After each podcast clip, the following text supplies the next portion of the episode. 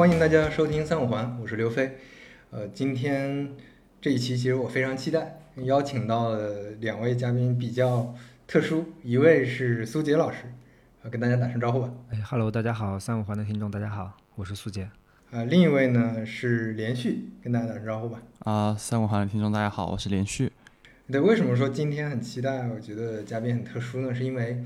呃，这两位嘉宾和我，我们三个人正好是分处三个时代的产品经理。嗯。然后我们三个，呃，所处的这个时代，其实行业发生了翻天覆地的变化。这个其实去年在同期，我跟苏吉老师我们见面的时候就聊过，说，哎，这个其实是一个挺有意思的选题。所以今天我们就聊一聊这三个时代下，啊，我们对产品经理的观察、感知和我们看能不能碰撞出来、聊出来一些什么有意思的内容。对，那我我们就先从那个最年纪最大的开始啊。啊，对，然后从尊尊老的这个角度，嗯，对，然后先跟大家简简单介绍一下你的产品的经历。OK，好啊，好啊。嗯，对我，我其实经历，嗯，这个我我我一直觉得是特别简单的。啊其实到今天，应该说从业十五年来看，我一直觉得我最大的问题是这个经历太简单了。我是二零零六年加入阿里巴巴的，然后在阿里干了八年多的时间，呃，离开之后就做一些这种创业相关的事情吧，然后做一些创业服务。呃，对，稍微呃细点说，就是呃加入阿里之后，那做过的产品其实还挺多种多样的，包括 to C 的、to B 的，然后包括一些企业服务的 SaaS，包括像淘宝、天猫，呃，比如说一些垂直市场啊，买家的会员体系，然后这个商家的营销工具。啊，包括一些大型的促销活动，呃，对，然后在这个阿里的后期，其实还在这个人力资源部还干过一段时间。当然，我这个是我自己的一个选择啊，呃，跟我后来的轨迹其实也有一定的关系，因为我可能后来会发现我对。呃，人啊，组织啊，还挺感兴趣的，所以我去负责阿里的产品大学，就是它是产品经理内部的一个成长培养这么一个组织。离开阿里的最后一段经历，还做了一些这种跟移动互联网有关的事情，因为我更早的这个经历可能更多是 PC 互联网。对对对，然后对离开之后，其实就就是自己尝尝试过创业，尝试过创业，然后就。感觉到这个自己至少不适合做一个创业公司的一号位吧，嗯，所以就开始做一些辅助性的这种工作，包括呃，这个我们跟朋友一起做孵化器，包括给别人做一些这种咨询顾问这样的事情，其实他都有点像这个打辅助的这个这个这个角色，而不是自己冲在前面那个角色。我觉得这个可能是个人的这个性格特点。呃，包括对跟就是时间，就是从事职场时间久了以后，对自己的这个优势劣势更清楚以后做的一个主动的选择吧。嗯，对对对，所以到今天为止从业十五年啊。呃，我我也简单说一下 我的那个产品经历，我我更多的产品经历其实是在滴滴，就相当于是 BAT 之后的第二阶段，就移动互联网，尤其加移动支付这个要素之后兴起的几家。呃，互联网公司之一嘛，然后这一代的 TMD，大家经常提到的这一代互联网公司，主要是在在这个这个背景下，这个阶段啊成长起来的产品经理，然后后来其实也在阿里待过，然后也后来做社区团购，然后现在也是处于一个嗯类似的一个状态吧，就自己自己在看新的机会，嗯嗯，对对，嗯，连续呢？啊，好，那个我是连续，然后。我自己的情况的话，就是可能我是九八年的，然后现在的话是算大四，然后我之前做过一年的这样的产品实习，呃，主要原因是我可能已经确定说自己想做产品，我觉得产品还挺好玩的一份工作，啊，然后所以后面的话可能去不同的公司，看看不同规模的公司它里面的架构啊，然后组织运转的方式，还有产品经理的在里面的定位是怎么样的，然后也希望去验证说自己。到底适合什么行业，适合什么样的岗位啊？然后，所以后面会去去了一三家公司吧。然后第一家是在那个教育的创业公司，啊，然后当时是独立负责一个呃项目，然后也有帮助公司业务去增长啊，然后是把这个这个项目进行闭环了。后来的话就想去更大的公司看看，然后所以去了小红书做了这个呃产产品社区产品的实习，对。然后在那边的话就觉得，哎，我好像坚定说之后产品就是我想做的东西。然后呢，但是 C 端产品感觉好像时代已经要到到了尽头了。那我去看看，哎，其他比如说现在可能教那个大力教育这个地方好像还挺好的，所以后来也有机会就是跳到了字节跳动，然后去大力教育那边去看看说大厂内部哎他们是怎么样创业的啊，然后可能跟。也能帮助自己之后去拓展一些视野，还有嗯做事的方法论吧，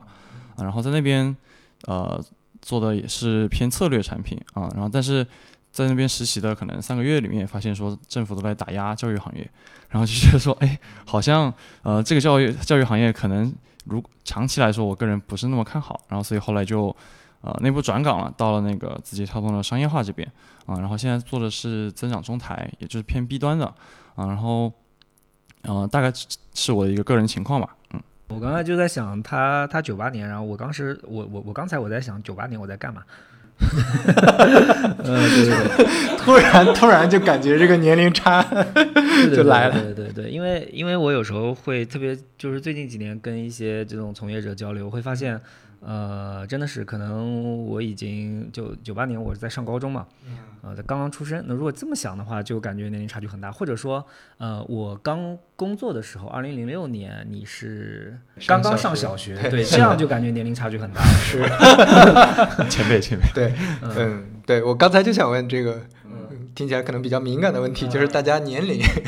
我我们我们好像正好是差差不多的。这个这个其实我一点都不。不避讳啊，就是我是我是八一年生的，然后所以整整四十嘛，对，对，但到今天为止还没有到我那个真正生生生日的时候，对，呃，对，所以我基本上是四十，然后我身边的一帮朋友就是，嗯，基本上嗯可以算可能是第一大波这个产品经理，然后正式到了四十左右这个年纪，然后他们的生活状态。呃，和这个一些心态，其实，嗯，我觉得也是，呃，之前可能没有过这么一大批的，因为，因为我们说可能会有一些产品经理会年纪更大一些，呃，比如说上个世纪九十年代做软件的那一波，对，但那个感觉好像从群体数量上来说似乎更小，但是说互联网产品经理。呃，真正有一大波进入到四十左右这个状态，我觉得可能是就这几年刚发生的对，最近几年刚开始啊。是是，所以所以我们这个这期聊的也很有意思，因为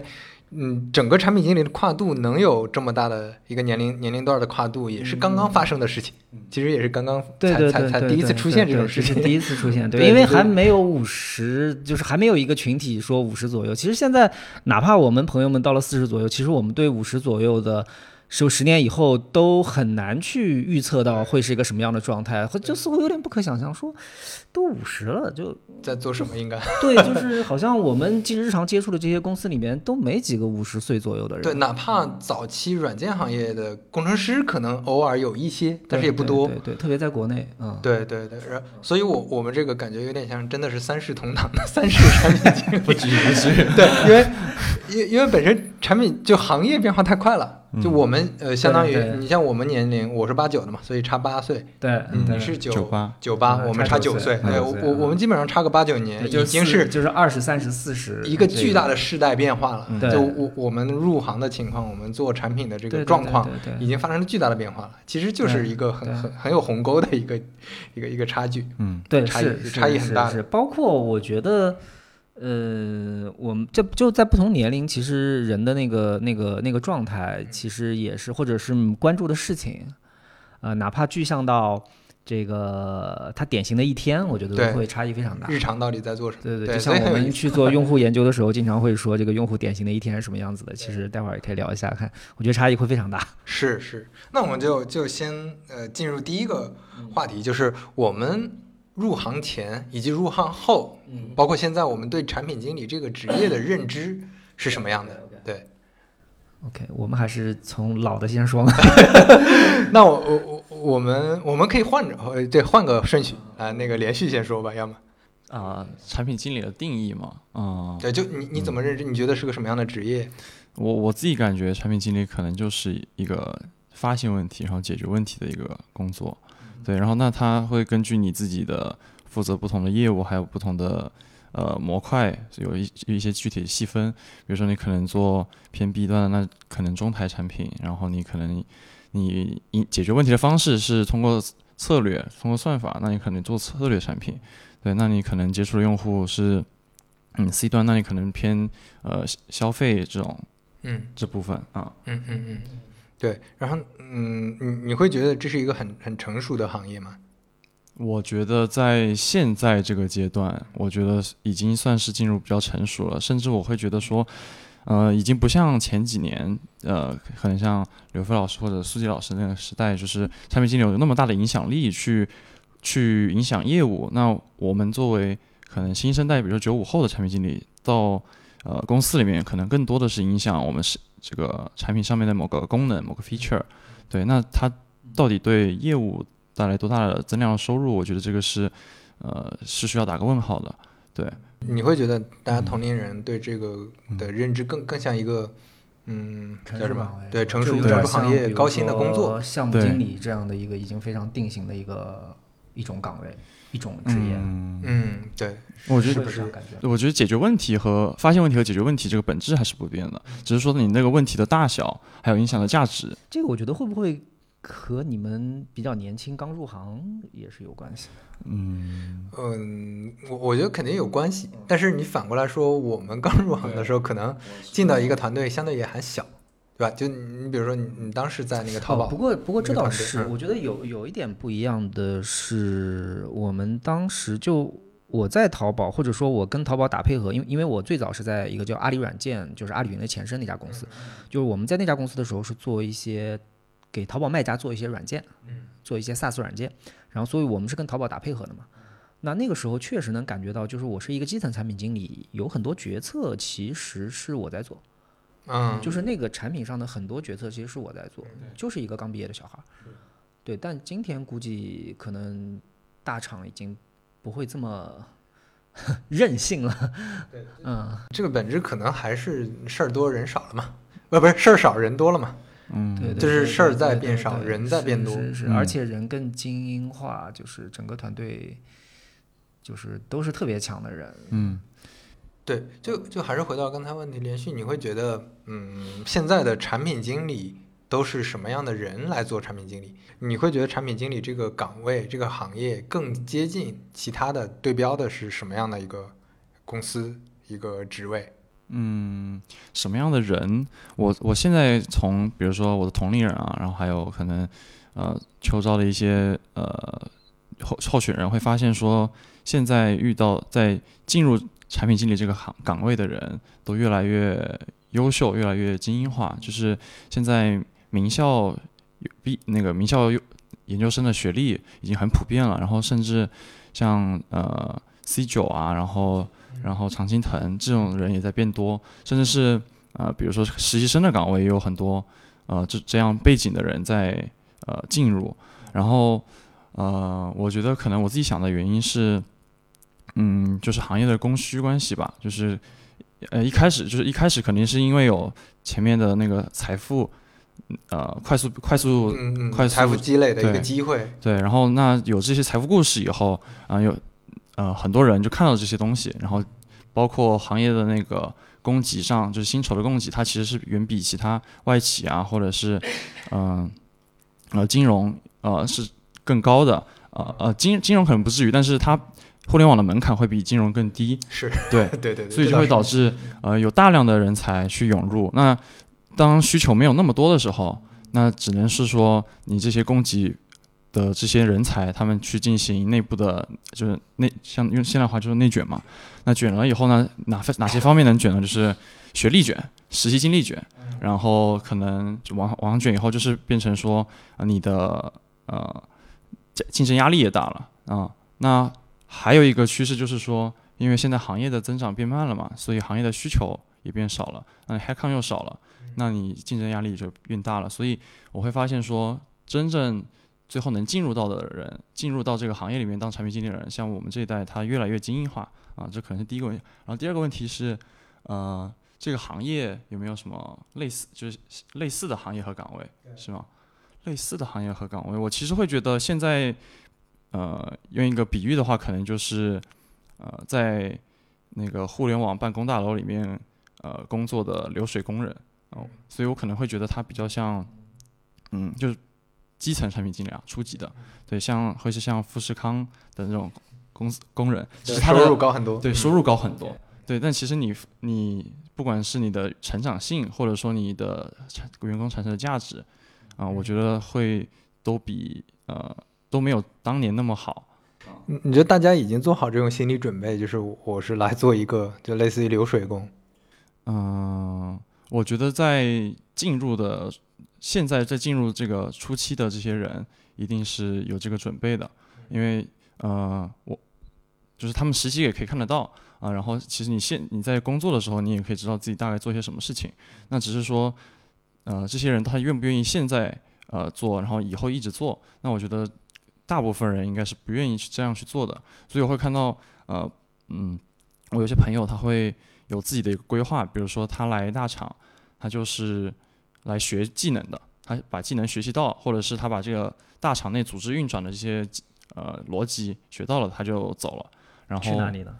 呃，去哪里有蛮多的，就是可能有呃四五种吧。比如第一种是，他就是在大厂这个职级体系里面去爬职级阶梯，那就他就拼命卷啊，然后呃混，然后最后成绩很好能上去。但是这种呃最后能成的人比较少，主要原因是因为需求比较少啊。然后有一部分人，第二部分人就是他可能就呃做到了呃基层稍高一点，他就躺平了，就是他拿稳定的薪资，啊、然后平稳地的绩效，然后他也也不求投入更多的工作时间，他可能到点就下班，对，然后他也不会跟别人竞争什么东西，然后这是第二种人，然后第三种人就是他可能就是比较有自己的职业规划吧，他学到的东西他去创业，啊、或者是他呃去做投资啊、那可能还有第四种人就是他呃就是可能九五九五左右吧，他会有一些现实的压力，就是他会考虑结婚，然后进而一些买房啊，然后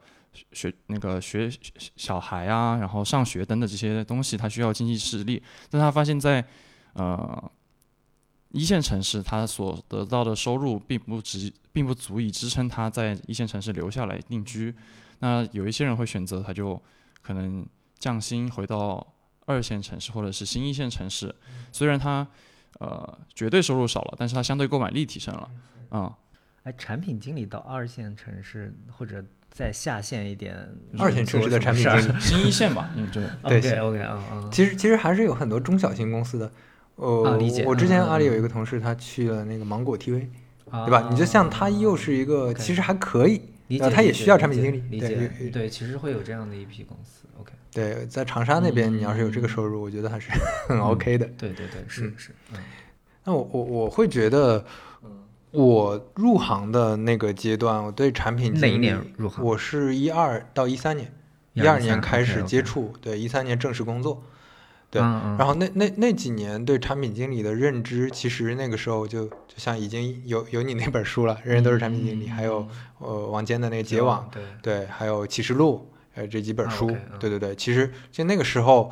呃只有这几本书，网上能搜到的信息很少，就对呃可能能搜到于军十二条这种，是，对，就但但但是非常少，非常少。然后大家对产品经理的认知也比较模糊，对，就当时我看完书之后也还是很模糊，就觉得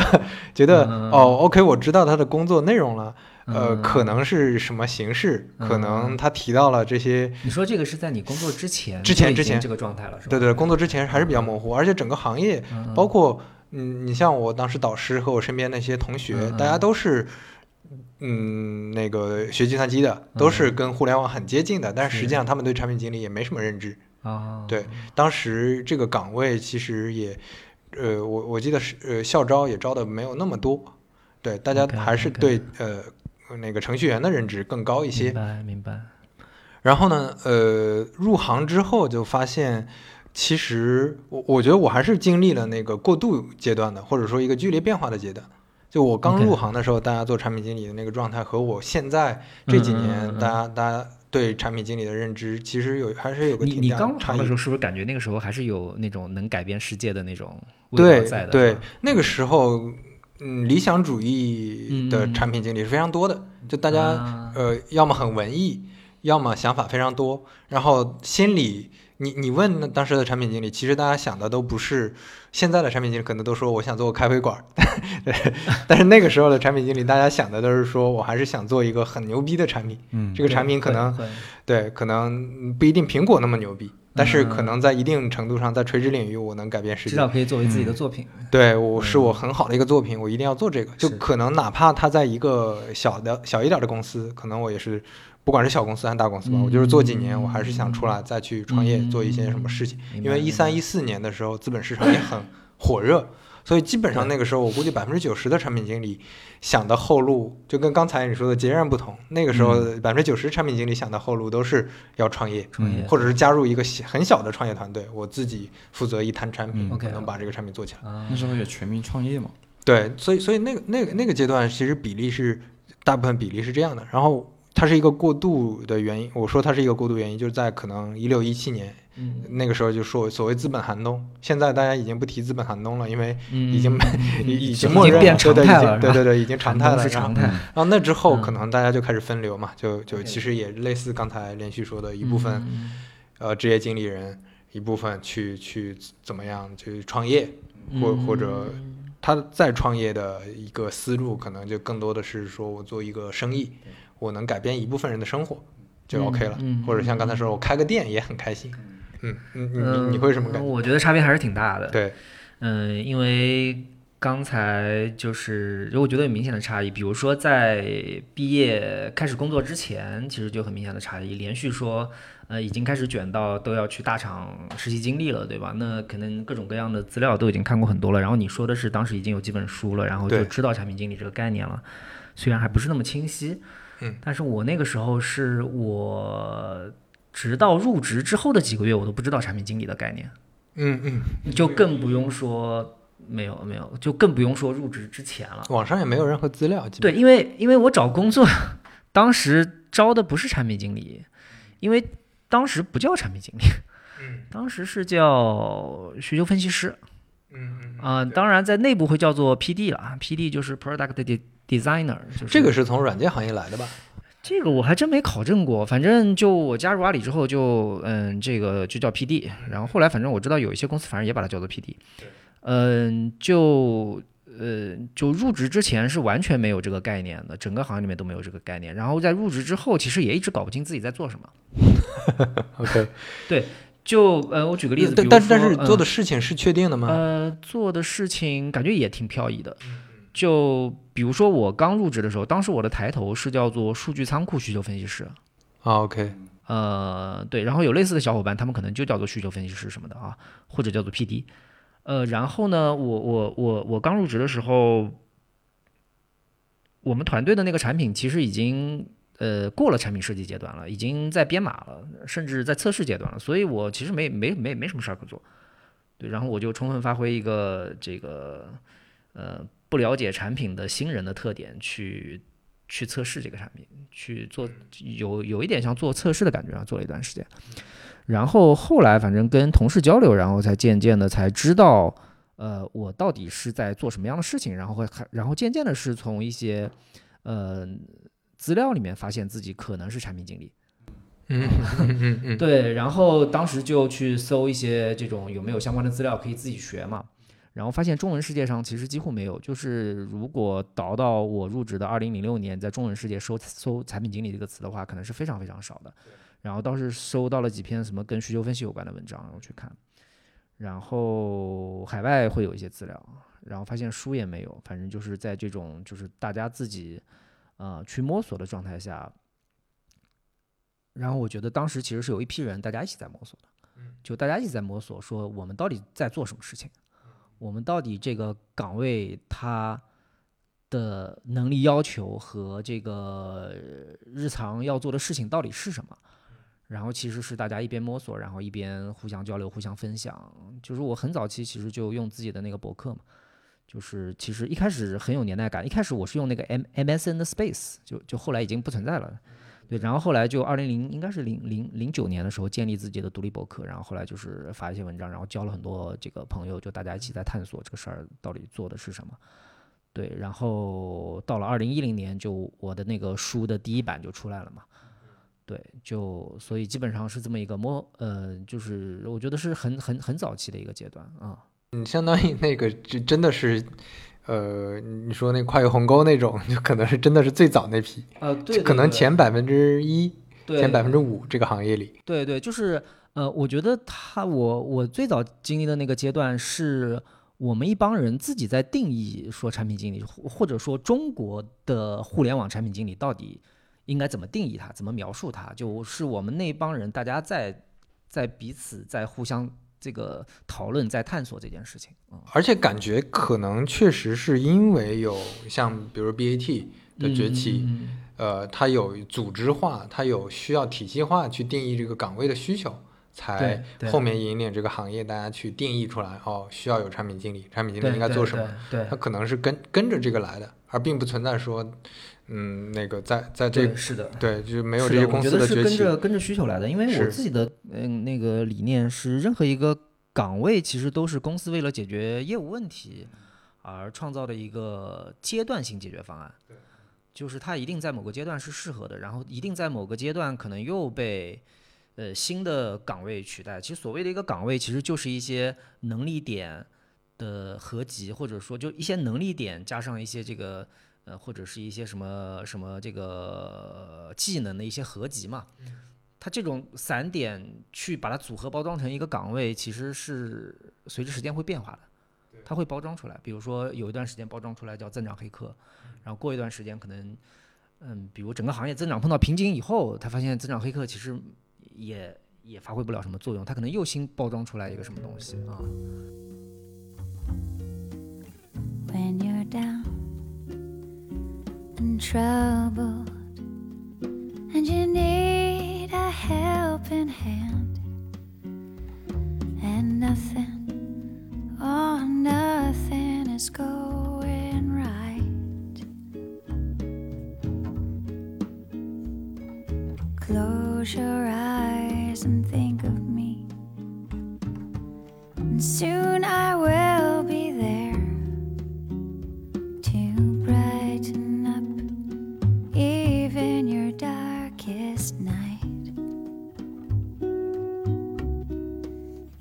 just call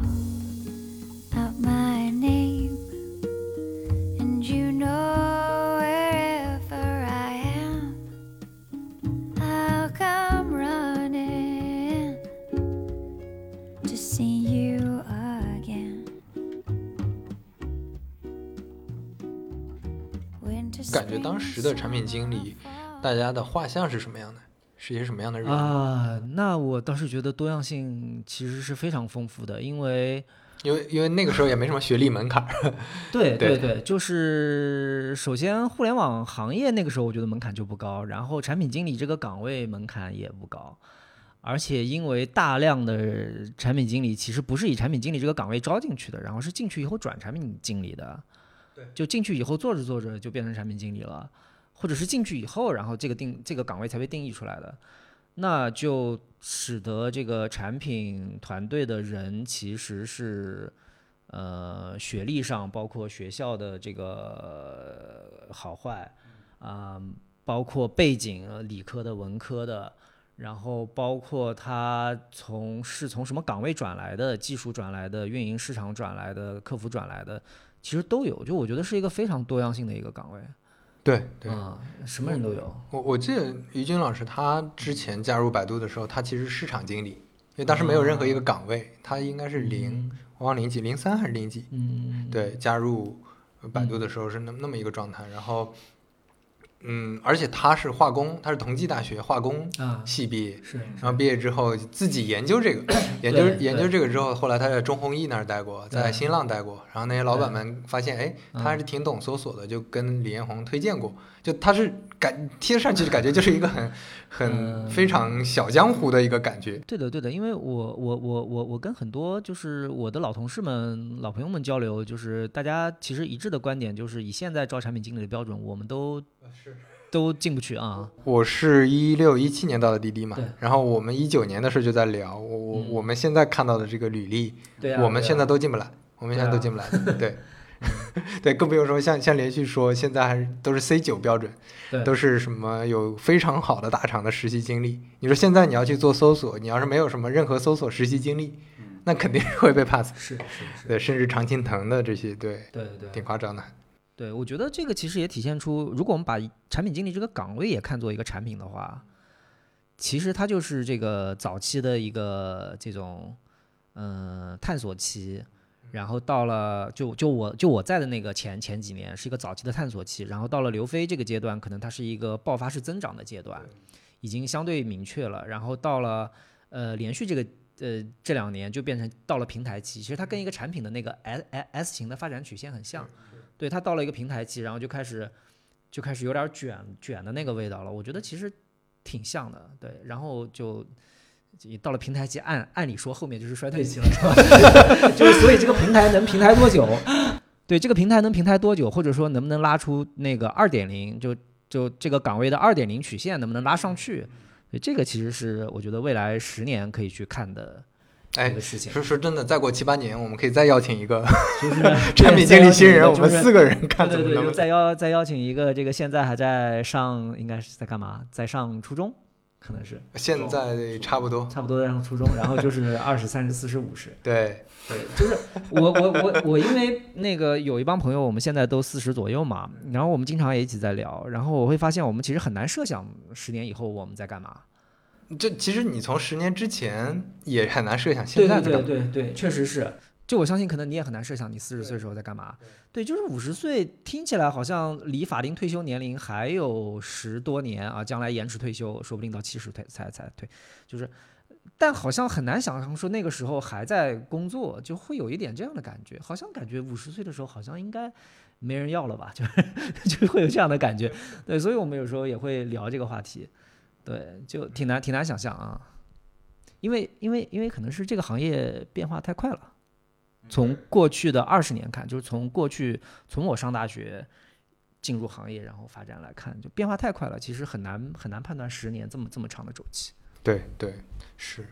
而且嗯，其实刚才我就想问另一个问题，是我们接触到的和我们感知到的，我我们这个阶段，嗯大家产品经理的类型有哪些？大家产品经理工作内容是有哪些区别？其实其实你会发现也符合我们刚才说的这种，他可能是刚开始。刚开始那个，在一个起步阶段，在一个大家探索阶段的时候，那可能产品经理也不分什么类型，不可能分什么类型。对我那那时候绝对没对有分工作内容可能也是就是那种补位的形式，就我对我我需要需要我去做什么我就做什么。但现在可能非常精细化，嗯，对对我我那边我我这个阶段可能有点过度。刚开始，因为我入行的时候，我清晰的记得没有任何产品经理有 title，就是前面还有一个定语，啊，没有任何定语。我入行的时候全都是产品经理，是是对然后我入行没几年就开始出现用户产品经理、啊，电商产品经理、教育产品经理，开始加领域，开始加这个这个对对这各种职能岗位。对，然后现在你会发现，不光有定语，它会详细考察你的工作内容。对，多个定语它可能对因为岗位介绍上没法加但是因为我看到是是有多个定语的，比如说数据中台产品经理、哦，对对对业务中台产对对对，品经理，有有有这种有这种，然后然后他甚至会考察你非常具体的履历，嗯，因因为现在我我觉得这个这个原因其实也是整个行业足够成熟了。就比如说现在我我们假设要做一个产品，嗯比如说要做一个内容产品，其实我们有很多选择。但是嗯比如说二十年前我们要做一个内容产品，其实嗯没有什么内容产品经理，但现在我要一个做一个内容产品，我可以从小红书啊，是是我可以从知乎啊，我可以从就我可能需要看你的履历整个行业的发展是一个这个岗位发展的大背景。嗯对，所以现在，嗯，就刚才我说的精细化的程度，他会看你这个描述的背景，你讲的这个项目经历能不能完全匹配上？就尽可能完全匹配上才行。对对，因为有条件了嘛，有这个条件完全匹配。对，但是你反过来说，这就真的很卷嘛？因为因为你不太考可呃不太可能靠没有嗯资历，你只靠自己的聪明，对只靠自己的这个机灵就能应聘进某个什么岗位。种越来越细分，其实也是一个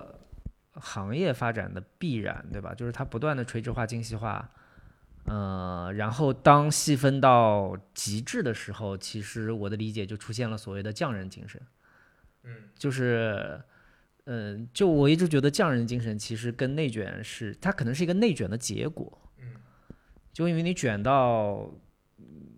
卷到你只能找一个足够足够垂直细分的领域去猫个几十年，然后你在这个足够细分的点上，你确实最牛逼嘛？因为没有第二个人在这个领域上猫了几十年，就会不会将来 产品经理会变成前面一堆这个定语，然后最后产品经理，然后就是就是可能全中国就是 只有他有这样的经历。对，啊只有他这个经历就是专门为某一个事情定定定制的。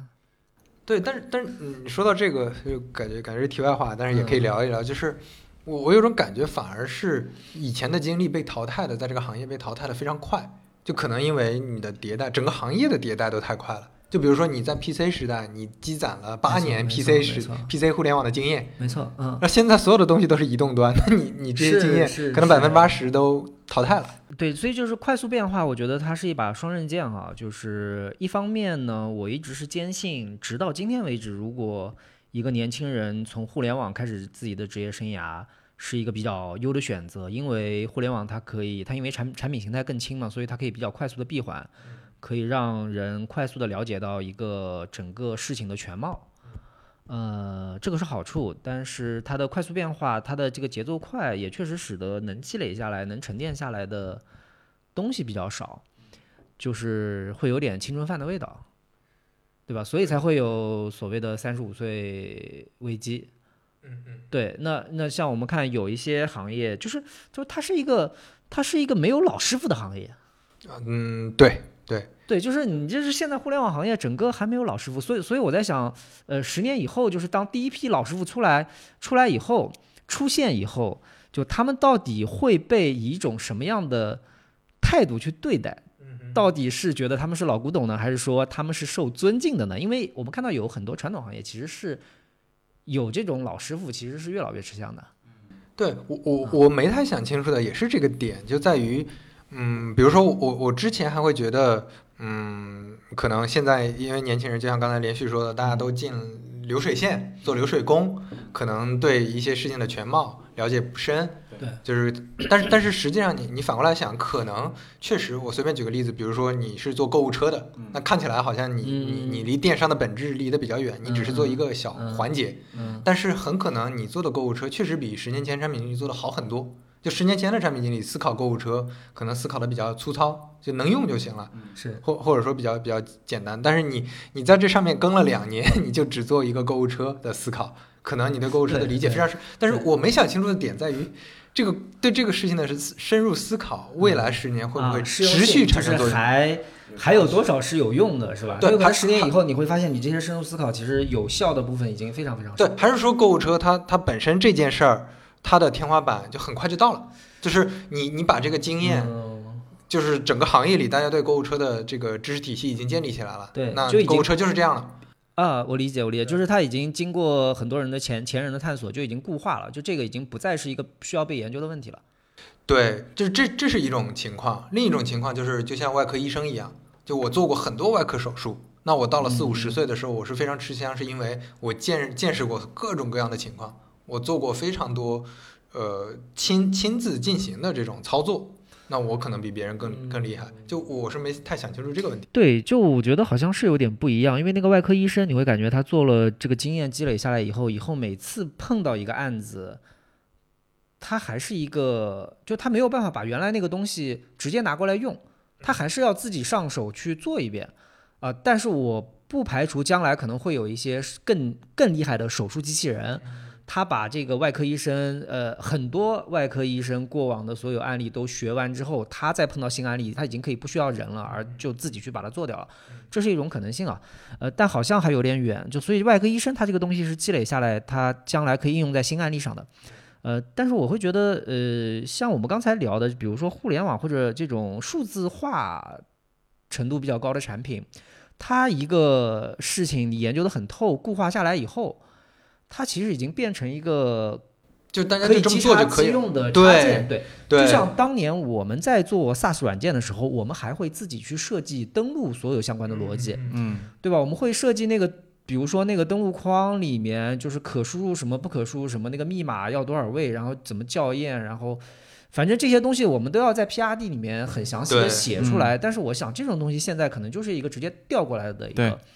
一个一个一个已经被固化的一个东西就好了。对你比如说像内容社区，大家对点赞的理解，对评论的理解，对应该怎么去做相关的交互，其实可能很快行业里就有一些沉淀。标准，对，它会有，它会这标准和沉淀呢，它如果形成共识之后，我我不太确定这里面就是我深耕的一个老师傅是不是后面能创造新的价值。就它可能后边只是微微的再能有些优化了，就我觉得肯定还是还是你你你见得多了，你的视野更更宽广，你后面可能能做更对的决策。对，但是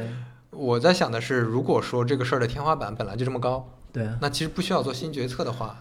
那那这个这个这个职业的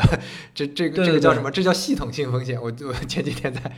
在极客上有人评论说，是不是这个这个岗位出现了系统性风险？所以我刚才就是刚才这个例子啊，我觉得他可能就是在这个层面上的事情，可能确实呃就已经被固化下来了，就可能他再能创造的价值已经不多了。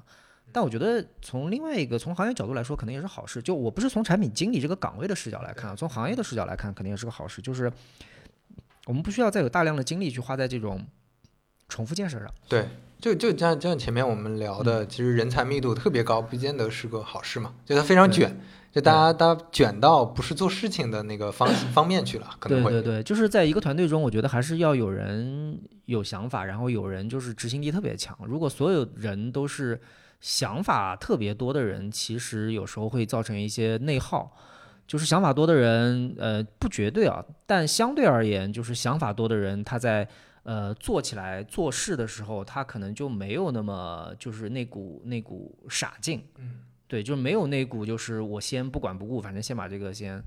嗯去给他蛮干，先干掉了这种这种这种劲头可能会没有。刚才前面录音前那个连续也在聊嘛，就你后面还是想更接近生意本质，嗯，更去理解商业，嗯，做一些事情。的。那那我觉得这个其实和你现在会觉得产品经理是流水工，其实它也不是完全一致的嘛，嗯，就你其实是想通过这个去做更多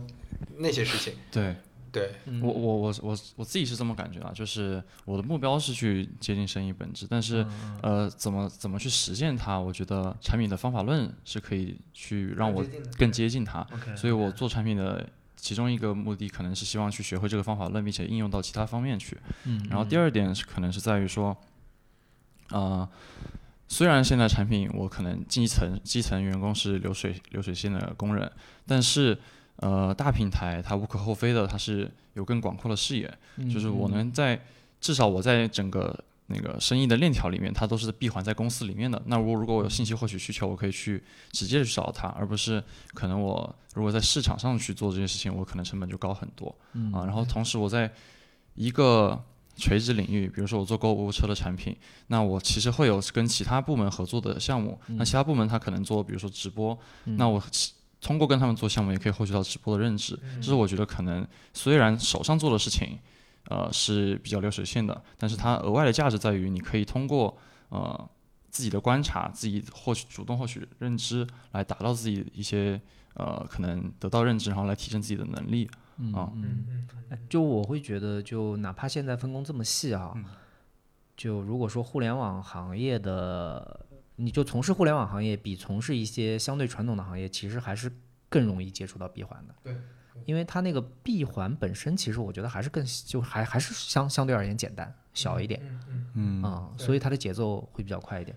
然后另外，我就顺着这个，我想到的就是，呃，就是差了十几年的不同的产品经理，我觉得呃还有一个差异就是，我们那个时候好像更像一种广度优先，它可能没那么深，嗯嗯，就它可能呃。在某一个点上，可能不会挖的那么精细，它其实是一种很粗放的。你可能负责的事情很多，但每一件事情你可能思考的都没有那么深刻，啊、就那么差不多就过去了。广度优先的，但是现在就是深度优先了，分得足够细，然后每一个领域你负责的那个小模块，你都要把它做的特别的精致，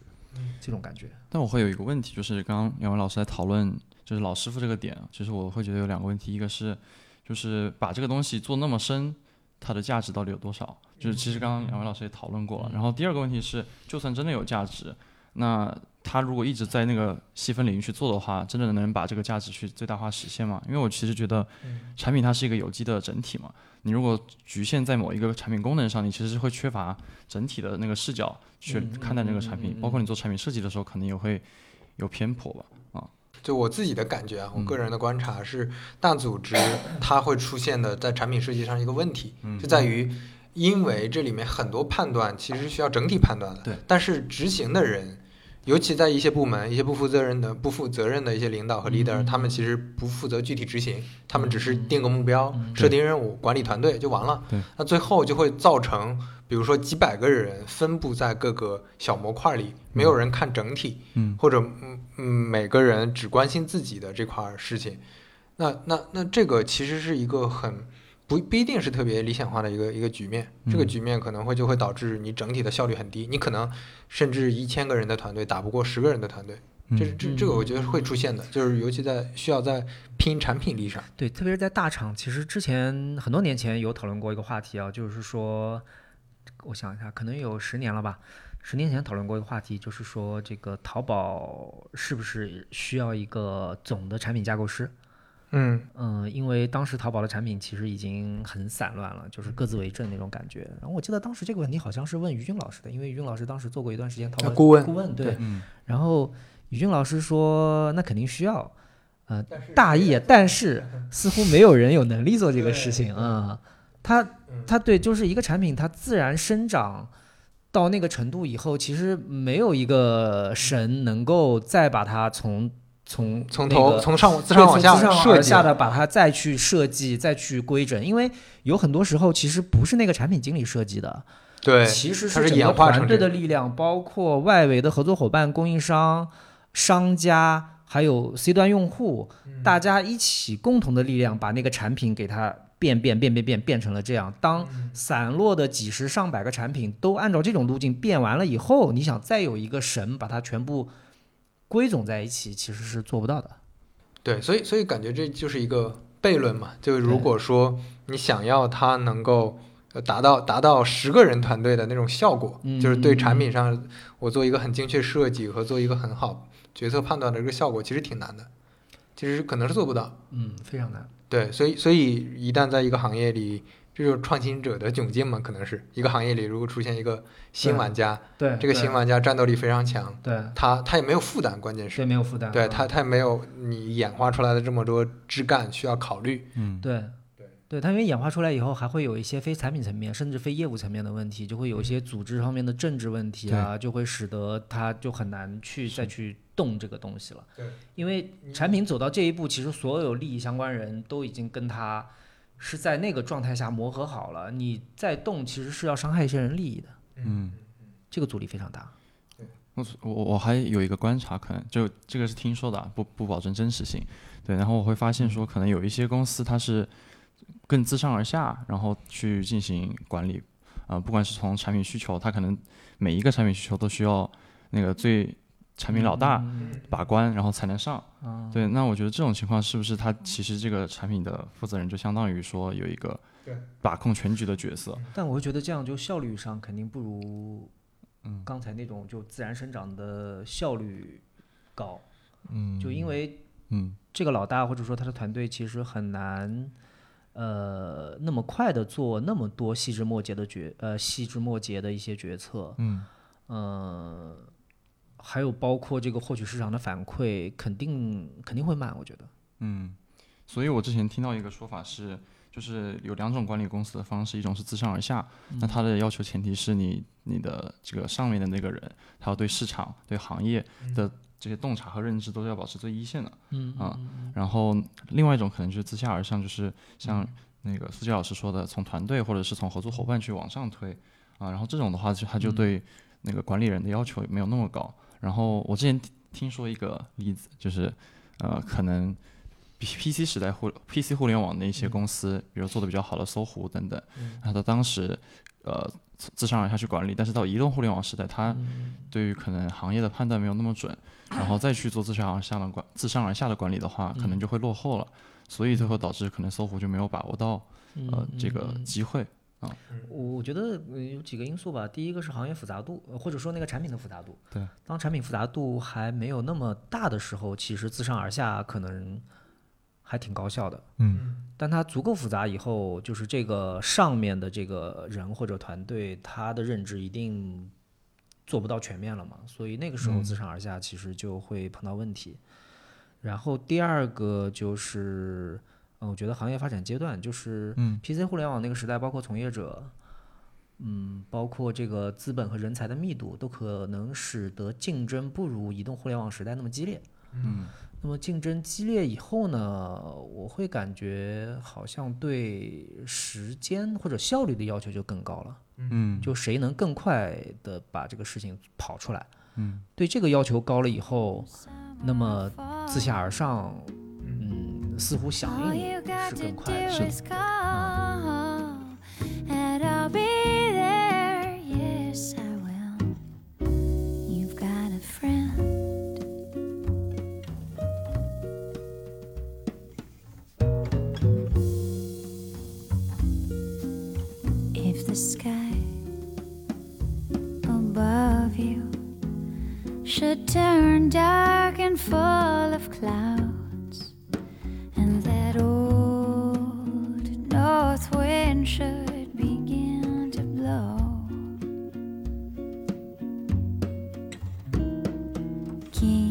Head together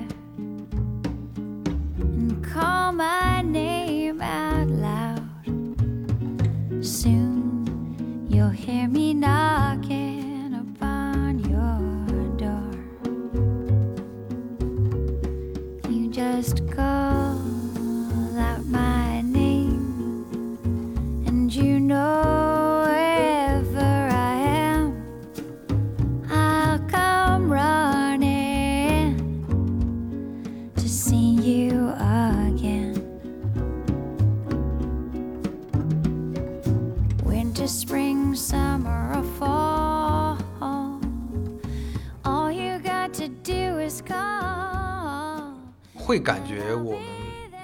二十年过去有有哪些很明显的区别吗？我要么回忆一下，就是就是我最早两年大概就可能工作的一些内容是什么，然后你们看有没有差异。嗯，我觉得写文档其实还是挺重的一块，嗯，包括细节的 PRD 啊，自己画原型啊，嗯，但会有一些细节是有明显差异的，因为我我们当时自己画原型，当时好像国内还没有流行 Action，嗯，当时我们自己画原型还是用那个网页三剑客 front page。嗯还什么呃，我当时反正用过 front 呃，我我我有点不太记得了，反正 Dreamweaver 是用过的，front page 可能用过，哦不太确定。嗯，然后呃，甚至用 Windows 的画图版，嗯，呃，然后就我我我说一些细节吧，其实能感到明明显的差异。比如说我们当时的 PID 是 Word 离线版的，嗯，就是它的没有文档在线协作工具的。对，没有没有没有那样的工具，它的文档同步啊什么的，其实问题很大，到最后就是大家手里都不是一份文档，而且没有不知道最新的那一份在哪里。然后当然包括一些规划性的 PPT 肯定是要写的嘛，一些产品规划什么的。嗯。然后开会啊，各种各样的会，呃，项目过程中的会，然后一些评审会，一些这种规划的这种大家的讨论会。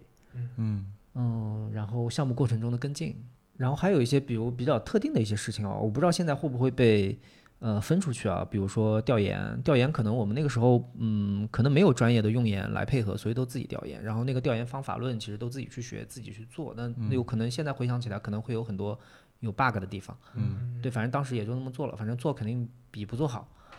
嗯、做各种各样的用户研究、调研，嗯，然后产品上了之后，我们其实当时我记得，因因为我们做的是企业企业级软件嘛，呃，所以我们当时其实有很多的工作是偏辅助销售和客服的，要给内部做培训，然后要写那个帮助文档什么的。嗯嗯，然后有的时候去在一开始的时候跟着销售去跑，嗯嗯，嗯，比较多的事情可能就是这些吧，其他我也一下子想不到啊。抽象来说，可能就是还是分工的精细化嘛。嗯，就之前可能因为团队小也好，因为行业没有标准也好，嗯，呃，需在分工上没有那种很多专职的部门和协作方，对对对吧？你看现在在大厂，呃，我我在滴滴那几年就感觉很明显，就是嗯。逐步开始规范化。其实我刚去的时候，啊，哪怕滴滴已经有接近一万人了，嗯，呃，也是一个独角兽公司，但是实际嗯。上内部的流程还是在重新整理。嗯。那那个时候慢慢的开始有，呃，专门的用研部门刚组建的，嗯，然后专门的这个，呃，叫什么？就比如说，呃，一些交互团队，刚开始可能视觉间的，或者说设计师没有分那么细，啊，对，然后再到后面，包括说上线项目经理，有一些重要项目项目经理参与有，专职项目经理，对，嗯然后然后在各个分工上，其实都有很多配合的人去做嗯。这些事情，嗯嗯。呃，就变得变得更更专业化。然后现在可能在在这些大厂里，很很多事情都已经被一些专业的工种对被已经拿走了，对对，对尤其是现在的协作工具，在大厂的协作工具，对大家自己开发的这些工具，不管是企业微信、钉钉还是那个飞书，嗯其实这里面就又把这个流程变得更加便捷和效率高很多规范化，对对，非常规范化。就大家可能看到这个，哦，说一个好玩的，我们那个时候我刚工作的时候，我们那个时候还不能做到每人一台笔记本。嗯，然后我们有的时候开会是要把主机抬到 那会议室去的，电脑电脑主机。电脑主机对，啊，主机那个鼠标键盘要扛到会议室去的，因为可能整个团队，比如说可能只有主管是有笔记本的，然后比如说开会的时候那个主管不一定参加，嗯，那确实也没有什么别的办法，因为因为你你你的这些资料都在里面嘛。对对对，他资料也没有什么呃，呃那可能可能每一个项目组自己会搭一个私有的那种同步的工具啊，很久没用了，好像是叫是叫 SVN 还是叫什么，反正是一个局域网的一个同步的工具。我我觉得除了刚刚提到的工具的呃呃演变，然后导致是那个工作效率的提高以外，就是嗯，就就是现在会把我就是现在会把那个产品经理的工作职责也分分拆好几个部分，然后是把它交给专业化的团队。举个呃例子，就是可能我在我我做那个中台产品，然后呢，我可能需求调研有一个产品运营，专门去跟那个内部的员那员工去沟通说，哎，你们有什么问题？然后那什么对，然后去把这个总结出来一个 BRD 呃需求需求文档，对，然后把这些需求总结出来，然后给我们产品经理，产品经理拿这个需求文档，然后呢看哎哪有哪些问题，然后我针针对他给的这个 BRD 的问题去给出具体的解法。啊，然后那如果到可能呃偏 C 端一点的，你你的用户不是内部员工，那你这个用户调研你其实可以需要去给用户调研的那个部门去提需求，然后他帮你帮帮你做。这个我有个特别想问的问题，嗯就是这样会不会造成产品经理离自己产品的用户变远？是是是，这也是我呃体验到一个我觉得特别不好的一个地方，因为我觉得产品经理你做出任何的决策，你其实都是要基于用户基于用户价值去就那做的。中间好像隔了一嗯层的感觉，因为我们当时是没有专业人员支持，所以就是自己土办法。但是我们当时跟用户的互动真的非常多。嗯，现在更多我觉得创造力发挥就是在产品设计上面啊。嗯嗯嗯。然后，所以你呃这些东西被瓜分出去了以后，导致的一个结果就是你的要开的会变多了。你你要跟用研开会，然后你要跟运营开会，内部需要协调的角色变多。对，然后所以所以不是有句话嘛？是产品经理不是在开会，就是就在开会的路上。嗯，不过这是正常的。我们当时对产品经理每天的总结就是白天开会，晚上写文档。嗯，嗯也差不多。其实我那个阶段也是一样，但是但是我我确实是觉得，可能啊，就我个人的嗯感知是在这个会议上的消耗是变得越来越多的。对，就那种嗯其他方面的消耗肯定是是会变得越来越多的，因为你的协作方多了嘛。对对对对，因为它跟产品复杂度也有关系。像我最早的时候，我们只是给卖家做一个管理软件的时候，嗯我们团队就十几个人，其实基本上百分之八九十的事情，可能这十几个人确认就可以了。对对，就我身边有朋友讲，他可能同一个需求，他要给三四波人嗯，反复讲，是然后每每一次要讲大半个小时，就真的非常痛苦。对 那像前两前两年这个流行的中台的概念，是为了解决，我觉得部分是为了解决这个问题的吧。但是它加剧了这个问题，哦就它反而加剧了这个问题，嗯就是你反初衷是为了嗯，不，初衷其实初衷是初衷是为了解解决插件化的问题，就是两个部门消同样消耗，就比如说我都需要购物车，对我可能需要一个部门做购物车就好，但是反而会导致什么呢？导致这两个部门任何对购物车的啊。需求都需要很复杂的流程，对，因为因为中台它啊自己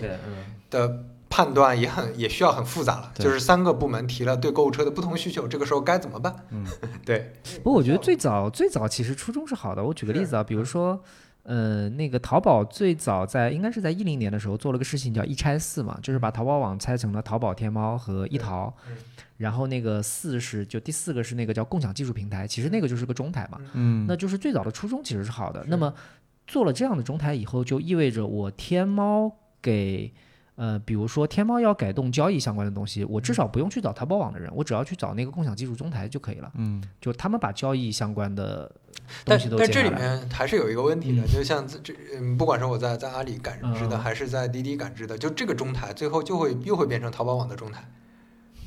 因为因为嗯你当一个组织大了之后，你的 KPI 其实是为了项目结果来负责的话，就比如说之前我们在滴滴，专车的需求是提不到中台的，因为专车提到中台的需求，他一一讲他的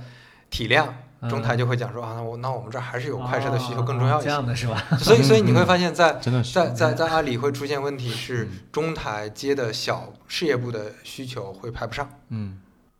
我觉得有个现象，就接着刘飞老师说的，就是当小需小的业务方他提的需求排不上以后，那他们还是要做这个东西，怎么办呢？那他就会有更小的一个那个中台出现了，就同样的功能，就他自自自建的是吧？呃，可能是他自建的，就是他本来可能自己做了一个业务后台，然后他后来那个业务后台发现，哎，还有其他小业务方也需要这个功能，那他又做了一个小的来一个新中台，对，就像刚才呃苏杰老师讲的，中台的出现，它本身是一个呃历史发展阶段，可能是有需求的，然后当时确实解决了部分问题，对他肯定是解决了问题自己再发展以后又出现了新问题。对，因为因为这个就毕竟还是行业发展，大家会嗯肯定是有一个叫什么，就你刚刚出现的时候，大家会拼命的往里呃我想往前推动，对但可能推动过过度，嗯然后又又会出现各种问题，就是来回来回折腾有一个段子说法，就是产品经理就是就是解决一个难题的同时，创造出两个新难题的。嗯，你们感觉上产品经理他需要做的这些事情，因为我我我我的认知，产品经理还是像刚才提到的，要发现问题、解决问题。那假如说这个企业或者说他面向的这个行业、这个市场已经进入了一个平台期，嗯没有太多那种问题需要解决了，嗯嗯，那那产品经理的价值它就会就会变得很小。对，或者说，嗯，换句话说，会会不会可能是现在还有问题，但是这个问题变小了？就以前可能是模式问题，以前不存在这个模式，我搭了个平台，那这个产品经理很牛逼，他是嗯主管管这个平台的。但后面现在问题变成了在一些很小的地方，就我这个界面该怎么调整，嗯我我这个模块该怎么去详详细优化，嗯那这些问题还存在，但这个问题变小了，所以产品经理的话语权和职责边界也变小了，会不会是这样的？嗯，我觉得产品经理能创造的价值在，呃，一个快速变化的领域，一定是超过在一个相对平稳的领域的。嗯嗯，就怎么比方？就其实一个是开创性的事情，因为产品经理我的理解啊，他背后本质要做的事情其实还是产品创新。嗯就是你在的这个行业或者这个大环境，它可创新可为的事情有多少？就是一切规则未定，嗯、各种可能性都存在的时候，它一定是能创造更大价值的。但是如果这个行业已经，就是说如果这个行业已经大局已定，我觉得确实它做的事情就有一点像修修补补能创造的价值，我觉得就没那么多了。嗯，呃，对，这是一个点。呃，但另外我想说的一个点就是，嗯、我们能观察到，其实从工业革命以来，呃，人类的整个生产力是加速提升的。嗯、我不太相信说这个提升到了这两年开始突然变缓。嗯，所以整个，嗯，如果所有行业的总和的话，我认为它的创新机会还是越来越多的。只是说，嗯，不一定局限在互互联网互。联网对，只是是说，如嗯果在互联网这个关键词下，它有可能是增长放缓了。呃，就我们感知到啊，就是这个是很多同行感知到的，就是互联网行业可能增长放缓了，但是那个新的增长点，我觉得一定是在的。嗯。但现在大家比较困惑的就是这个新的增长点到底在哪里？因为有很多概念，呃，似乎都在太早期。嗯嗯，包括什么元宇宙啊，什么我们提到的 NFT 之类的，就是太早期，所以使得现在大家不知道该把劲往哪里使。那我觉得机会一定是在的。嗯就是其实我觉得一个行业它就算进入了那个我们所谓的呃平台期，其实这个时候只要有一个外力，嗯、或者有一个外部的基础设施也好，或者是一个技术突破也好进来，其实又会使得它获得一波增长。对对吧？就比如说汽车行业，我们可能觉得已经平台期了，但是那个智能的概念加上新能源的概念进来以后，它又推动一波发展。对，那所谓的互联网行业，就你看，嗯，比如说从 PC 到移动互联网行业，就是 LBS 的概念啊，这个移动支付的概念进来，又推动又推动一波。因为因为其实移动互联网其实在手机上什么看网页什么，这个很早前就有嘛，对，但那个就量很小。但是，一些新的基础设施进来以后，就马上就有变化。那所以，嗯，就可能呃，那么接下来的这个这个这个这个这个叫基础设施建设，或者说是基呃这个技术的变量到底在哪里，甚至是一些社会的变量，嗯，比如说它跟人口结构的变化，呃，会不会造成一些关系，对吧？比如这个适老的一些产品，因为未来可预见的这个老人越来越多，然后小孩越来越少，这种就是这种大变化，其实会造成大的市场出现。对然后这种大的市场出现，一定会造成这种大的机会出现。对，你你说这个我我会特别有感触的是，嗯感觉现在是那种就大家还在呃，比如说上一个比较繁荣的对，就青黄时代去不接。对去去想说，我是不是在等另一个千亿机会、百亿机会？嗯，但是现嗯在其实已经慢慢能看到有一些，比如十亿机会或者一个亿的机会，对这个这些这些小机会越来越多。而且如果说嗯嗯。嗯，更多资源和更多这种人才精英，大家不是说挤在一个大厂里去去争那一亩三分地，大家去各个行业去解决各个行业的问题。我觉得虽然说你可能在就你可能没法实现你你你想要做一个千亿机会，想要成为马云的这种嗯这种可能性，但是你你可能，我觉得这个反而是个好事儿，就对在整呃个对对，整个我我们说的这个行业里，或者说整个社会的人才结构上，我觉对人才结构上，包括对大家的最后我能创造的价值上，一定是这样是更大的。对，就是我会觉得最优秀的人都聚焦到某一些垂直行业里面去，其实是，嗯，也许有问题的。这这个这个不敢不敢就不敢下定论啊。就是最优秀的人，如果分散在各种各样的行业里面，感觉那个对人才结构上应该是更优的。倒不一定是说人才密度高本身是个问题，而是嗯在现在大家明确感觉到事情确实在变少的情况下，人才密度还是非常高，那大家就会内耗在刚才说的很多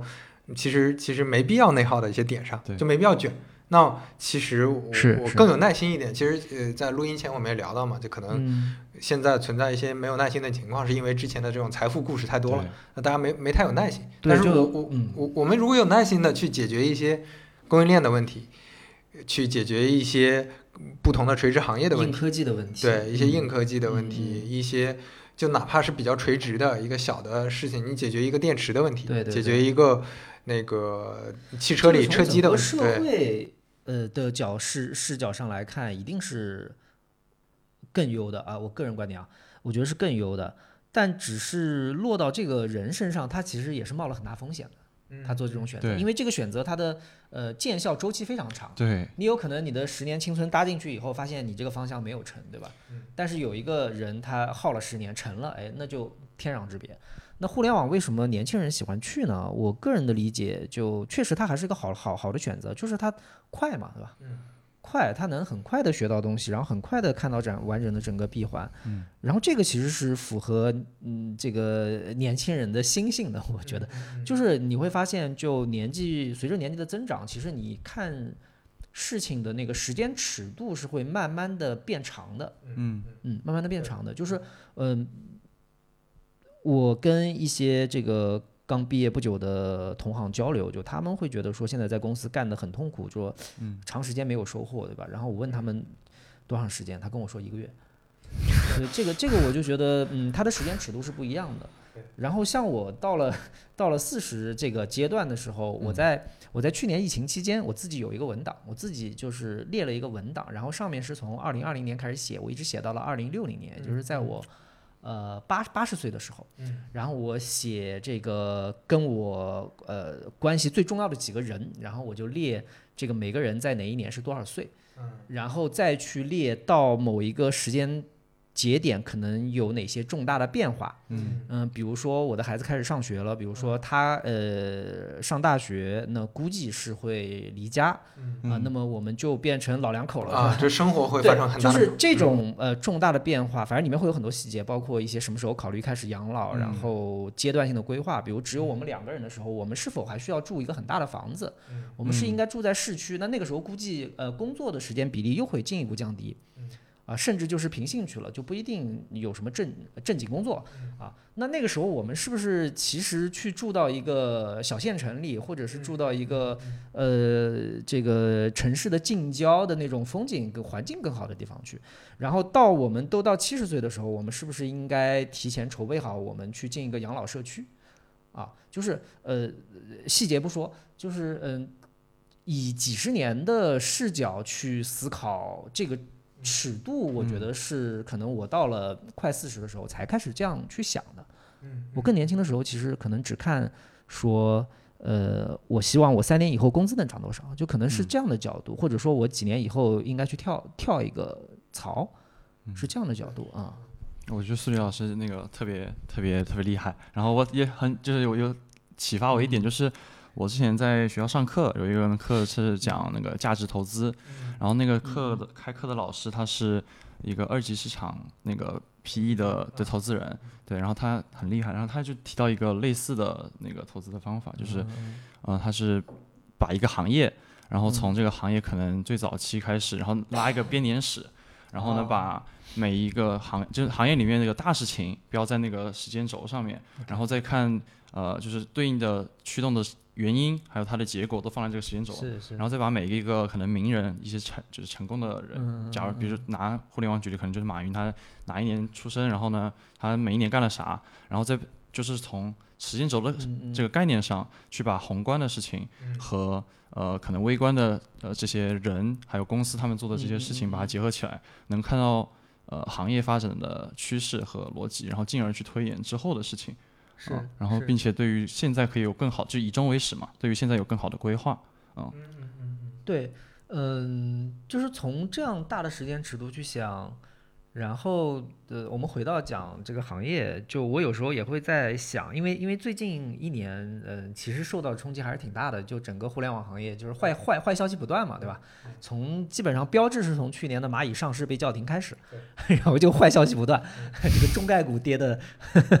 就是反正买了的人都很痛苦啊，嗯，然后嗯。我最开始反思说，会不会是过去二十年其实不是常态，就是这种高速增长。嗯嗯，它是改革开放四十年来以后的呃一个前面摸索摸摸完了，对吧？然后进入一个呃就是正向不断的正向反馈加加速成长的阶段。然后二十年前我们加入了 WTO，然后整个国际环境也比较友好温和，然后是合作多于竞争。然后加之整个互联网行业，呃，二零零就二十年前第一次泡沫破裂，其实又是一个其实对于更长期是个利好嘛，就是把过去的泡沫给洗掉了，然后进入一个发展的正轨。就会不会是这一系列叠加因素，使得嗯、呃过去二十年其实并不是常态，但是我们都习惯很多人可能习惯了这对，种，因为接受不了。因为我们嗯又能经历多少个二十年呢？就是我们经历这二十年就已经根深蒂固的认为高速增长是常态。嗯但其实未必，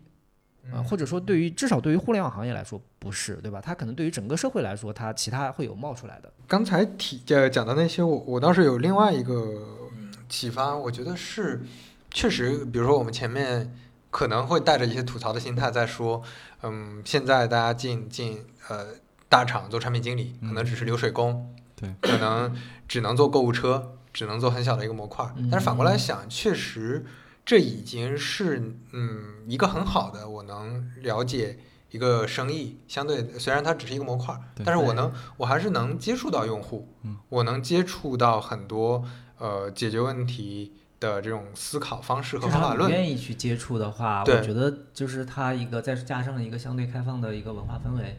其实你还是能了解到全貌。这这个嗯机会其实还是很好的。你你在别的传统行业的公司，可能刚开始是没这种机会，我能接触上千万的用户，哪怕是在一个很小的点上的反馈。对，就这些反馈和你的这些，哪怕是周期比较长的一些迭代的认知，对其我跟一些相对传统行业人交流，他就他们他们似乎那个环境都让他们想接触用户，也没有办法接触到。对对对，所以所以所以我觉得，虽然这个可能跟我们嗯跟一个年轻人远期的这种比较理想的情况下，我去嗯。认知整个生意，我去呃像十年前一样进入一个创业大潮，并且和、呃嗯。跟着一个大大大风口起来，跟着一辆快车起来，可能会差一些，心态上会有一些落差，但是我觉得仍然是一个值得用耐心去去待几年，嗯，去有一些成长。就已经很好了，只是它呃可能嗯、不会再有那么高速的增长，但但还是依然很好，因为因为其实我们之前算过对吧？就是呃就算每年增长百分之十，那整个体量公司的体量十年啊不不那个七年也就翻倍了，对，嗯七年翻倍其实已经很厉害了。嗯对吧？但是似乎我们会觉得百分之十好像跟没有增长一样，好像在很多这个就是经历过那种一年百分之几百增增增长的那种那种，对，节奏对，因为啊你听说的故事都是年轻人啊入职一个什么平台，对对对那三四年就财务自由，或者三四年啊工资涨了多少倍，或者职级涨了多少对，你可能似乎感觉一年百分之十不是增长。You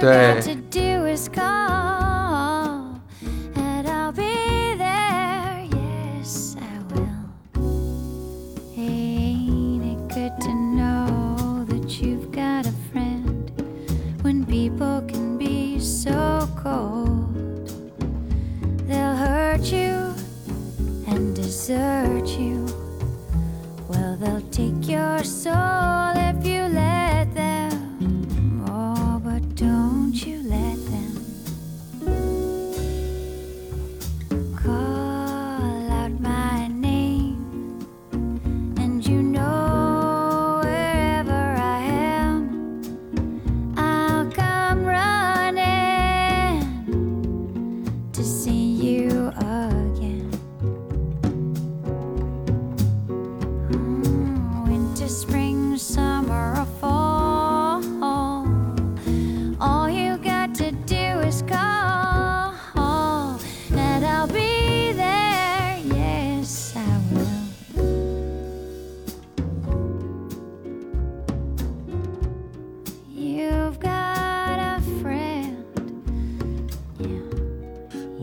知乎上有一个问题，就是问的挺有意思的。他说什么？就是说过去互联网的快速发展，呃，那个九九六是不是一段弯路啊？大大概是这样问的。就是呃，其实就是九九六这个这个这个概念其实比较敏感啊。就是我是怎么理解这件事儿的呢？就其实真的是一个行业，它在这种超高速发展的情况下才会出现九九六。对，它是个结果啊。嗯说如果一个平稳已经进入成熟期的行业的话，它的人才供需关系不会出现就是这个结果，对吧？它因为本身但不太需要。对对对对对，它其实是一个结果，所以九九六，嗯，是不是一段弯路？我觉得这个问题其实真的，嗯，还挺有意思的。那我个人是觉得，如果你的心态是为了自己九九六，我觉得其实我还我我还是觉得说年轻的时候啊，就特别是呃，就一人吃饱全家不饿那个状态的时候，其实还是应该去九九六的。但但但我觉得一定要清楚，呃。目的是啥？对，目的是什么？我觉得是为了自己九九六。对，就是那个时候，如果你闲下来的话，呃，可能你后面要付出的努力会更多。嗯，而且那个时候，说实话，自己的就是个人的时间，我回忆一下自己，呃，二十多岁的时候，就那个时候其实时间没有没有那么值钱嗯，啊。对，嗯，这一个视角，我我我其实现在如果有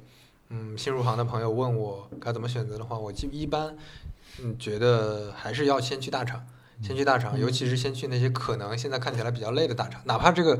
这个公司 你会感觉它组织文化有问题，你会感觉它不把人当人，哪怕到这种程度，但是嗯。实际上，你如果前面先花一段时间去成长，嗯。先去，因因为这样反而代表着，当然我我们说它肯定有很多问题，对，肯定让让你身心上特别疲惫，但是反过来说，这也是一个可能能够快速接触更多事情，因为你做的事儿是多了，就你是除非这个公司真的是它是假装九九六，就是那种对对。呃拴在你那儿，你其实手头没有任何事情做。对，但是大部分九九六的公司其实，尤其在大厂，还是有有相当多的事情可以接触、可以做。如果是这种情况的话，我觉得还是挺好的。你花一两年在这个环境下，如果能接触更多的事情，就刚就像刚才说的，你不是说呃只是写写文档或者开开会，你还能接触更多的事情，你能快速迭代，有很多收获。其实我觉得他他是是挺好我我觉得大家也是知道的，就要不然为什么还会有那么多人要去呢？嗯，我觉得竞争还是非常激烈的。我觉得还有一种目的，我会听说九九六的厂，啊嗯，我听说就是，嗯，对于工员工来说啊，就是他能看得到九九六能让能够让他的那个呃绩绩效变好嘛。然后另外一点就是，对于公司来说，为什么要九九六？是因为呃，这这就互联网的时间它就就是越来越快，就是然后它的增长的那个空间也会随着时间的嗯嗯变长，可能机会会变少。那所以对于公司来说，可能九九六的意义在于说能够加快它的迭代速度，进而能够加快它去上市。那之后，然后所以会看到，当蚂蚁上市失败，那个上市通道关闭了以后，就是大部分公司就开始取消九九六了，因为他们没有去就没有必要再去这么争了。对对对对，对，我觉得就是对于一个公司来说也好，一个个人来说也好，或者甚至大到一个社会来说，就是他他都会碰到增长瓶颈这个问题，对吧？因为我我我有很多朋友，他们就到了四十左右这个年龄，他们会感觉到，呃，其实是碰到瓶颈了。嗯，就是其实基本上大多数人，如果不是天赋秉异，或者说是呃拿到什么武功秘籍啊那种奇就奇比较奇异的这种境遇的话，其实顶头也就是在一个大厂干到总监这个级别。对，对，就差不多到头了。然后你这个到头的时间点大概是在什么呢？大概可能在三十五岁左右。嗯，早一点晚一点啊，可能都有，或者有将近四十的，有可能是三十出头就到了。那这个时候其实呃，他就面临着他的高速成长期已经结束了，然后他其实就会开始要思考另外一个问题了，就是我觉得这个是原来没有，呃，就是可能说更年轻的人，因为他还在高速成长期，可能不会提前去思考的问题，就是我到底这个后边到底怎么，就是到底怎么怎么怎么是维持还是说是怎么样？嗯，对，我我是觉得这个问题其实它有一个很矛盾的地方，在于你虽然可以拉长时间维度看，但是这个事情是不好规划的。你像我们前面聊的，嗯其实没有人能规划清楚，是的是的五年之后、十年之后在哪儿。对对对，就是我们没法想象五十的那个情况。嗯但是我我是觉得，可能你在做任何选择的时候，还是要先思考，就是。嗯嗯，因为因为我确实见过很多朋友，我我不知道哪些是做的是对，但但我知道哪些是嗯。明确是错的。就比如说，啊。他在选择的时候，他可能想做产品经理，但是他对产品经理的认知和理解完全不够，嗯他也不知道现在产品经理是做什么的，他可能就看，就比如说他看我我现在的书，其实就已经我觉得有点过时了。你你在看的基础上，你得先知道现在的产品经理是干啥的，是你不能只翻一翻以前的书就完了，对对，或者说只听身边的同学啊学长学姐说什么就完了，嗯然后对这个完全没有了解。嗯嗯，然后以及说你可能只看到一些单点的因素，不去思考行业，不去思考你未来想做什么等等。嗯，我觉得保持思考还是一定的。嗯嗯嗯，对，就你你对一个事情的认知是一定是信息越多越好。OK OK OK，对，我觉得还是要保持思考。对，拉大时间尺度以后，我觉得会呃，就我个人的理解啊，就是真正重要的事情会变得不一样。嗯嗯对，就是我会觉得，嗯嗯，比如说，比如说健身，嗯，比如说投资理财，嗯，比如说和家人的陪伴，就是它拉到更长时间尺度以后，其实会变得比工作本身更加重要。因为当我开始列了那个一直到八十岁的表格以后，我就会发现，嗯，其实我从现在开始，其实我的工作占我整个时间的比例一定是渐渐缩小的，嗯，一定是渐渐缩小的。对，所以所以它其实是越来越不重要的。但我感觉这个跟欲望和能力也有关系，就是对，可能有些人欲望他会随着自己的能力变大而变大，所以会看到有些人可能其实三十好几了，然后他已经在大厂里面职级很高了，赚很多钱了，对他还是继续卷。对，有可能甚至出来创业，甚至四十多岁出来创嗯业都都有，对吧？对，我觉得这个可能就是呃比例吧。我觉得比例，其实其实大部分人他他会到某个年龄段就停下来，对吧？嗯就是你这个呃，就是越冲能往前冲的久的是越来越少嘛。嗯往前冲的久的是越来越少嘛。就是呃，因为刚才讲到这个话题，我其实想讲，就是呃，我之前看到一个说法挺有意思，就是什么叫中年危机啊？就是其实有几个说法都挺有意思的。嗯、第一个有意思的说法是，嗯、就是你什么时候开始没有剧本了，就开始出现危机了。嗯因为你前面都是有剧本的，然后上学、找工作、结婚生子，对吧？直到这个地方都有剧本的，然后你后面你要做什么事情都自己来决定了。嗯这个所以出现危机，然后呃，那有的人他自己很强，所以他想的特别清楚，他甚至嗯给自己规划到了四十岁做到什么位置，五十岁创业成功，六十岁怎么样，那其实就没问，这个这这就这个点上，他的剧本其实是比较呃自己定出来的。那还有一种这个剧本是什么呢？还有一种剧本，就比如说像在一些内陆城市，然后现在主流观点还是说你去找一个公务员或者当一个什么事业单位里面做一个什么职员，这个危机也会相对少，因为他一下子就到退休拿退休金的这个剧本都已经全部完了，他不需要思考了的，不需要思考，其实不需要对自己的决策负责嘛，就是其实有自由决策权是很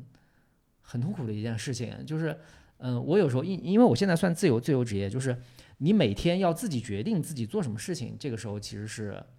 嗯需要对自己负责的。上班其实是没有没有那个，因为你很明确知道我今天睁眼，然后我要去干嘛，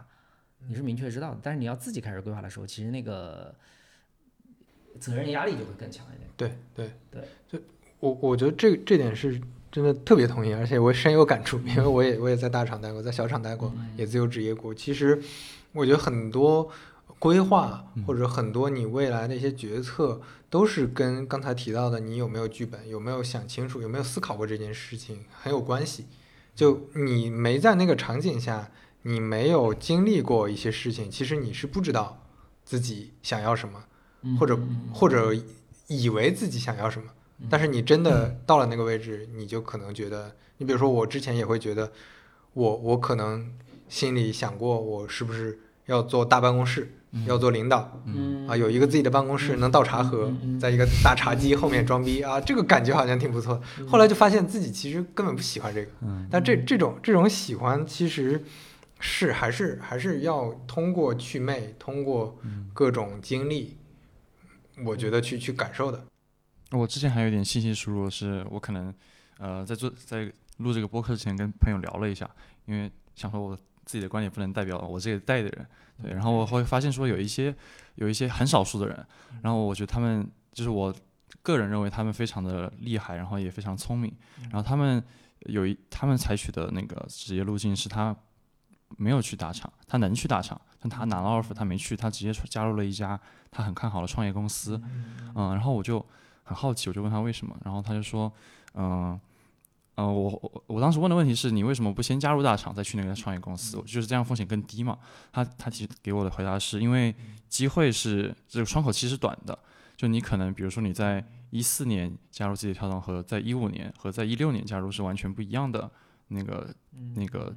机会，所以对于他来说，呃，看见市场上行业上的机会，比起呃去稳定加升职加薪，然后晋升这种呃都要来的更多。所以我想通过这个例子说的点是，我觉得可能呃在老两位老师说的，我们可以去为了平台期做准备。的这个目标下面，我们获取外部信息输入不只是在那个职级梯那个职级的体系里面，而是可以去看行业上，然后甚至是更多的维度，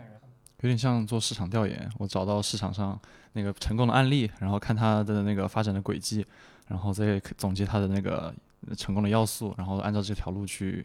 呃发展自己。那我们今天聊的感觉差不多了，行好的，嗯然后有机会我们可以再再展开聊一聊。感觉今天聊的是一个比较嗯比较泛泛的一个比较粗的一个框架。嗯对对对，是是，其实给给了给了我一些启发。我其实在想，我其实如果找几个跟我年纪差不多的，然后大家来聊这个就这个年纪状态，嗯的一些事情，可能也可以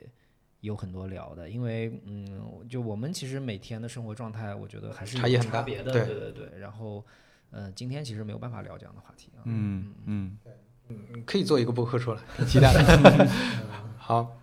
行，那我们今天就先聊到这儿。好的谢谢苏杰，谢谢连续，嗯，好，下次大家拜拜。拜拜。口